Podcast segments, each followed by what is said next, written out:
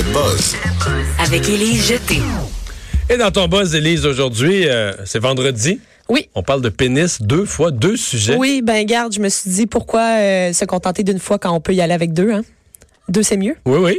Euh, on dit souvent que. Qu'est-ce qui se passe avec le pénis? Premièrement, je te parle de cigarettes, OK? Parce Oui. que euh, tu fumes pas, hein, toi, Marion? Non. c'est ça. Les produits chimiques contenus dans les cigarettes ont une panoplie d'effets néfastes. Ça fait longtemps qu'on le sait. Mais euh, tes poumons, c'est pas les seuls qui vont euh, finir par shrinker et devenir tout rabougris, là, euh, si jamais tu fumes trop.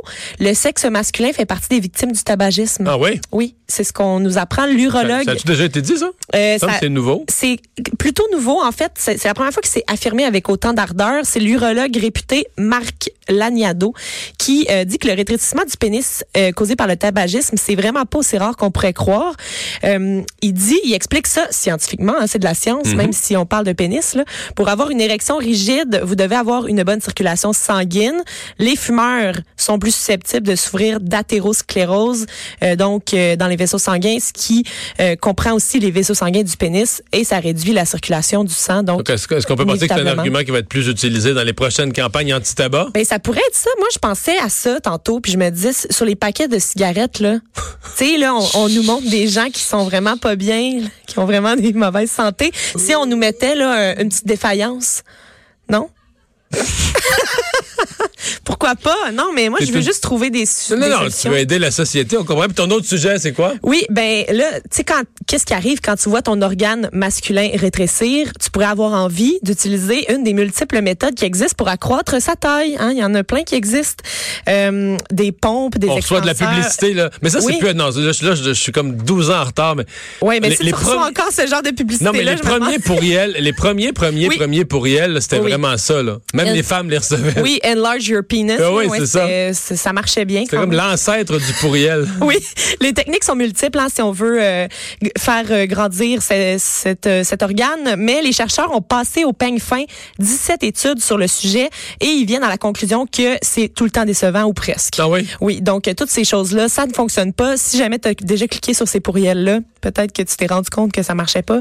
Euh, mais euh, donc les techniques disent que ça peut fonctionner de quelques centimètres, mais la plupart des gens, euh, ils voient pas vraiment de différence. Puis ensuite, ça entraîne des problèmes psychologiques Mais parce, c'est parce que que, là, ça, il il faut que, pour les fabricants, Ouais.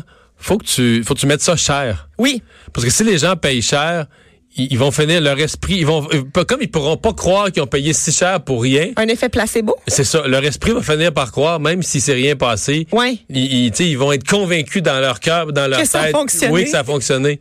Alors que si Ouais. c'est pas cher, tu vas dire, waouh, ça a rien donné. Mais en même temps, les urologues, ils disent que ça, ça fait en sorte là, que même si tu as payé super cher, quand tu vois que ça n'a pas fonctionné, tu as encore plus de problèmes parce que là, tu es déprimé. T'es fru. Oui, fait que là, tu finis par, euh, par aller en psychothérapie, puis là, euh, c'est un cercle vicieux, tout va mal. Fait que c'est ça. Fait qu'arrêtez de fumer, ça, c'est la première. Le premier conseil. Et deuxième conseil, euh, utilisez pas toutes ces choses-là. Endure ce que t'as. Endure ce que t'as, Bon. oui. Euh, Une histoire touchante. Oh, tellement touchante, Mario. Euh, C'était jour de graduation samedi à l'université Charleston Southern, qui est en Caroline du Sud. Et il y avait, c'était la plus nombreuse promotion à graduer. Ils étaient 770 personnes, mais celle qui nous intéresse s'appelle Caroline Walsh. Elle a reçu une ovation debout extrêmement longue. Là. Ça a duré et duré. Elle est atteinte de paralysie cérébrale. Et euh, elle, est, elle est née d'une mère toxicomane. Elle a été adoptée par la suite. Les médecins avaient dit à sa famille d'adoption qu'elle vivrait pas euh, plus, tu sais, elle, elle pourrait décéder en bas âge. là. Ça faisait partie des euh, des, euh, Des risques. des risques. Mais euh, elle a été présentée comme l'étudiante la plus héroïque qui ont jamais euh, connu à cette université-là. Elle faisait partie des deux orateurs qui euh, qui faisaient un speech lors de la remise de diplôme. Et euh, son père, puis là c'est là que c'est super cute. Son père, il l'a poussé dans son fauteuil roulant dans toutes ses classes pendant ses quatre années d'université. Euh, Il y a un beau, tu sais quand on parle de chimie père-fille. Ouais. C'est, solide, là, quatre ans d'études universitaires.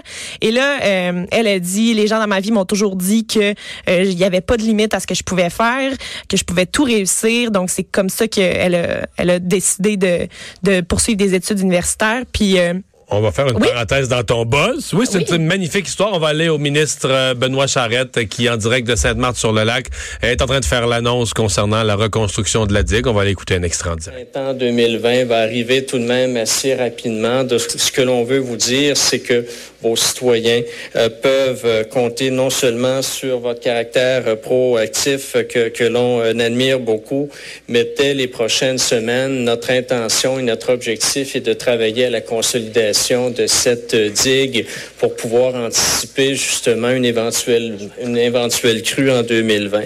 Et par la suite, une fois cette consolidation-là complétée, je pense que c'est une autre bonne nouvelle. On confirme que le gouvernement va aussi appuyer la ville de Sainte-Marthe pour euh, construire de façon permanente une digue avec naturellement les standards d'aujourd'hui. On ne- on n'est pas en mesure de vous donner tout le détail quant à la hauteur et autres parce que bon, c'est du travail qui sera fait euh, au niveau de l'établissement des plans dans les prochaines semaines et les prochains mois. Mais allons-y en deux temps. Une consolidation pour pouvoir Alors voilà, vous l'avez entendu. Donc, euh, deux choses à dire. Donc, une meilleure digue, c'est là-dessus qu'il était là, quand on l'a l'a laissé. Une meilleure digue, mais surtout, euh, les travaux qui doivent être faits en vue du printemps 2020. Je pense pas qu'on fait ça en hiver, donc comprenons que ça va se faire, euh, qu'on va se mettre rapidement, parce qu'on est déjà au mois de mai, on va se mettre rapidement à faire les, les, les plans, à établir euh, la projection des travaux, donc pour les faire quelque part à la fin de l'été ou à l'automne. Le ministre, donc Benoît Charette, qui est à Sainte-Marthe-sur-le-Lac et qui confirme la réfection, la reconstruction euh, plus solide euh, de la digue de Sainte-Marthe. Marquez que c'est pas une surprise, là, ça avait été, on l'avait su un peu plus tôt en journée que ça s'en allait vers ça. On est toujours avec euh, Élise Jeté pour le buzz, un gars qui s'acharne. Oui, euh, un gars qui s'acharne, Billy McFarlane, euh, on l'a connu notamment dans euh, un documentaire qui a été euh, très euh, visionné à de nombreuses reprises sur Netflix. C'est l'organisateur du Fire Festival qui a été le plus grand fa- de l'histoire des événements musicaux. hein. On se rappelle que tout le C'est monde... comme quasiment une fraude. Là. Ben oui, ben c'est une fraude. C'est- parce qu'il y avait, il y avait, il y avait-tu un, je n'ai jamais compris, y avait-tu un événement où il y avait un semblant Il y d'événement? avait un semblant d'événement. En fait, il a, il a fait à croire à tout le monde que ça serait grandiose. Puis finalement, sur les lieux, il y avait aucunement ce qu'il fallait pour accueillir tout ce beau monde-là. C'était une île. euh, C'était une île Aux Bahamas. un peu sale, avec pas grand-chose. Il avait, il avait promis des villas, puis finalement, c'était des tentes pleines d'eau. Ça, il pleuvait, c'était la fin du monde. Euh, T'as pas vu le documentaire de Fire Festival? euh, j'ai vu ma blonde le voir. OK, oui. Donc, j'ai vu quelques images. J'ai vu ma blonde le Moi, voir. j'ai trouvé ça absolument fascinant. Il y en a eu un deuxième aussi qui est paru sur Hulu. Euh, il y en a, il y a eu deux là, histoires qui ont été racontées par rapport à ça parce que c'est vraiment une des plus grosses fraudes qu'on a connues. Euh, il, a, il a été condamné à six ans de prison pour. euh, Mais là, il est en prison. Pourquoi il veut, il en réorganise un autre à partir de la prison. Là, ce qui arrive, c'est qu'en prison, il écrit ses mémoires actuellement. Et là, il aurait envoyé euh, à un éditeur potentiel le début de ses mémoires dans, dans le but d'être publié. Là, euh, l'éditeur qui a reçu ça, qui s'appelle Josh Rahab, euh, il a dit je vais refuser premièrement de publier ces mémoires-là.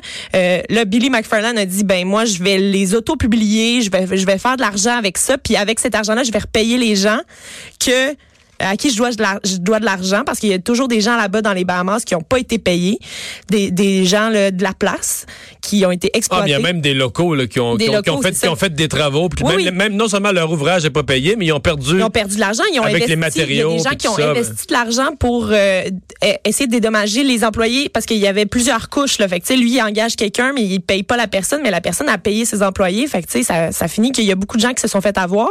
Et euh, lui, dans ses mémoires, il écrirait que ce- le Il Fire Festival de repayer. 2017 n'était pas le dernier. Il y en aura un autre. Il va repayer les gens, puis il va en refaire un autre. Ben, moi, je pense que personne va y aller. C'est ça qui va arriver.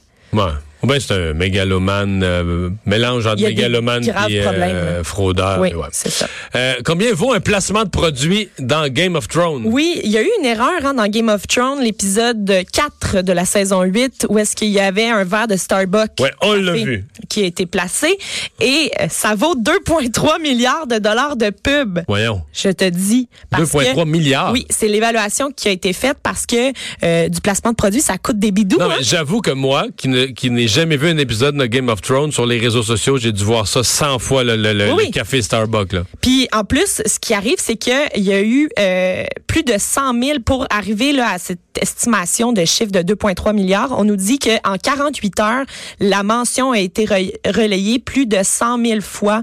Euh, ça a été mentionné plus de 100 000 fois sur les réseaux sociaux, euh, ce qui est quand même énorme. Puis euh, juste ça, ça vaut le- le- l'espèce de placement de produit. Fait que finalement, là, ça leur a pas coûté une scène Starbucks? Puis euh, ils ont fait la pièce, là. Tu sais? Hey, facile de Pour même. un café oublié. Pour un café oublié, hey, Game of Thrones, là, il- moi, je leur enverrai une petite facture à Starbucks. Là. Ils leur Hmm. doivent de l'argent, là, Colin. Ils ont placé le produit quand même. Mais l'artiste qui a Très oublié son, parce que ouais, l'artiste qui a oublié son café quand Oui. même là, c'est quasiment un cas de l'enquêter pour savoir as-tu reçu de l'argent par en arrière? Ben, moi, je me suis posé la question, tu sais, ça se pourrait, là, que. Corruption, là. Un, un petit, tu sais, un petit cachet, là, en dessous de la table, comme ça, Laisse sans que, personne, verre, sans que personne le sache. Oublie-le, hein, à la dernière minute, sans que personne s'en rende compte. Moi, je trouve ça bizarre que personne l'ait remarqué au montage, toutefois. Mais bon. Ouais.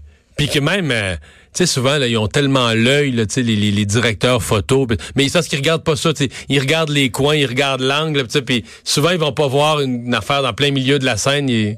Mais tu sais, c'est plutôt évident, là. Moi, mais une fois que tu le sais. Ouais. En tout cas. Mais c'est sûr qu'il y a tellement de monde présent sur le plateau, Ouais. tellement de monde qui participe au montage. Ça fait beaucoup de monde qui l'ont pas vu. Oui, euh, mais on dit ça souvent. Hein, il y avait tellement de monde autour de cette table-là, puis personne s'est rendu compte de rien. Ben, c'est ce qui est arrivé. Tout le monde se dit, tout le avec- monde se dit, ça serait aux autres à le voir. Absolument. Hey, merci Elise. Bonne fin de On s'arrête pour la pause.